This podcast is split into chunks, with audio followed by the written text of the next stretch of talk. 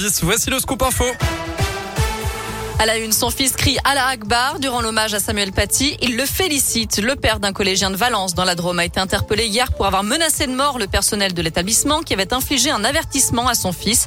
Lors d'une perquisition au domicile, les enquêteurs ont découvert une Bible, deux livres salafistes, un nunchaku, un sabre, une canne épée et 11 500 euros en espèces. La garde à vue du père de famille a été prolongée. Il devrait être soumis à une expertise psychiatrique. À retenir aussi la manif des AESH, les accompagnants d'élèves en situation de handicap. Ils sont en grève aujourd'hui partout en France pour dénoncer la dégradation de leurs conditions de travail et les conséquences sur ces élèves. Ils réclament plus de moyens, une hausse de salaire, la création d'un statut de la fonction publique et des recrutements massifs. Un rassemblement a eu lieu cet après-midi devant le rectorat de Lyon. Un jeune de 17 ans poignardé à la guillotière. La victime a reçu plusieurs coups de couteau hier soir sur le quai Victor Regagneur dans le 3e arrondissement de Lyon. Le jeune homme blessé été retrouvé allongé au sol. Les pompiers l'ont transporté à l'hôpital Edorerio en urgence relative. Un peu plus tard, deux individus âgés de 18 ans ont été interpellés. Ils avaient été identifiés grâce aux caméras de vidéosurveillance et dans la soirée, des tirs de mortier d'artifice ont également été tirés cours Gambetta. Incident terminé chez Orange. Depuis 10 heures ce matin, les utilisateurs SFR qui passaient des appels vers des mobiles Orange recevaient un message d'erreur indiquant que le numéro n'était pas attribué. Il s'agissait bien évidemment d'un bug. Tout est rentré dans l'ordre. Dans le reste de l'actu, le gouvernement bouscule le calendrier et avance la campagne de vaccination contre la grippe. Elle débutera donc vendredi pour les personnes fragiles. Le ministère de la Santé invite les Français à faire d'une pierre deux coups puisque la plupart de ces personnes à risque sont invitées à recevoir une troisième dose de vaccin anti-Covid.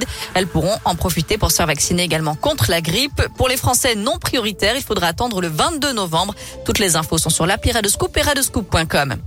Habiter une maison au milieu des vignes, certains en rêvent, mais y a-t-il des risques pour la santé? L'ANSES et Santé publique France lancent une grande étude sur l'exposition aux pesticides des populations qui vivent en zone viticole. Pestirive, c'est son nom, doit récolter des données auprès de 3350 personnes, des adultes et des enfants dans six régions de France, certains vivant dans des zones viticoles, d'autres non. L'étude prendra fin au mois d'août.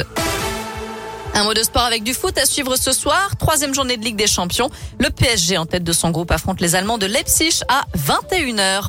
En terminant, félicitations à Vianney. Le chanteur est devenu papa pour la première fois. Avec sa compagne Catherine Robert, ils ont accueilli un petit garçon ces derniers jours. Vianney a annoncé la nouvelle aujourd'hui sur son compte Instagram en publiant une photo trop mignonne. Je vous laisse la découvrir Oh, sur notre site choupinou. internet. Oui, oui, trop choupi. Radoscoop.com pour aller voir ça. Bon, il n'a pas précisé le prénom du bébé, mais son petit bonhomme et la maman se portent bien. C'est là l'essentiel. On leur souhaite beaucoup de bonheur. Exactement. Et nous restons sur notre site radioscoop.com avec les questions du jour. Lavez-vous et réutilisez-vous vos masques de protection à usage unique? Eh bien, un tiers d'entre vous le font. D'accord, ça se lave? Oui, absolument. Il y a une étude qui est, qui est sortie. On peut le laver jusqu'à 10 fois, je crois. Mais comment euh... Vous avez la machine?